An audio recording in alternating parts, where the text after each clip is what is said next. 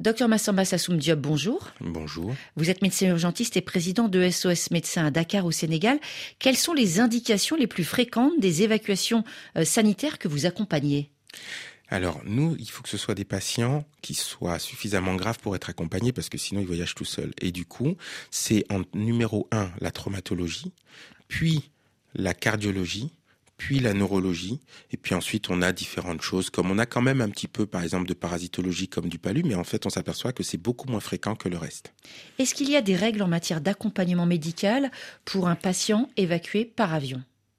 Alors oui, c'est-à-dire que justement, il faut déjà définir est-ce qu'il a besoin ou non d'être accompagné, est-ce qu'il a besoin par exemple d'oxygène, est-ce qu'il peut s'asseoir à l'embarquement-débarquement, et donc il peut être en siège normal, plutôt en général en business, ou est-ce qu'il doit être couché?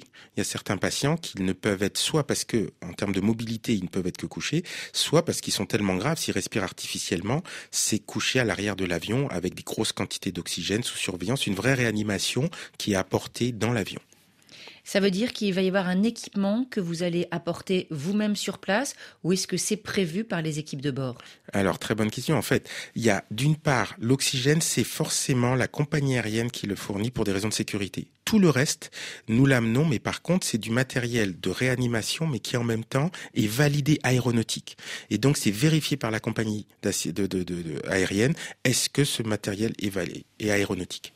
Merci beaucoup, docteur Massamba Sassoum Diop. Tout à l'heure, on va retrouver notre émission Questions de femmes. Notre thème du jour, l'ostéoporose, cette détérioration des os associée le plus souvent à l'âge, ce qui augmente le risque de fracture.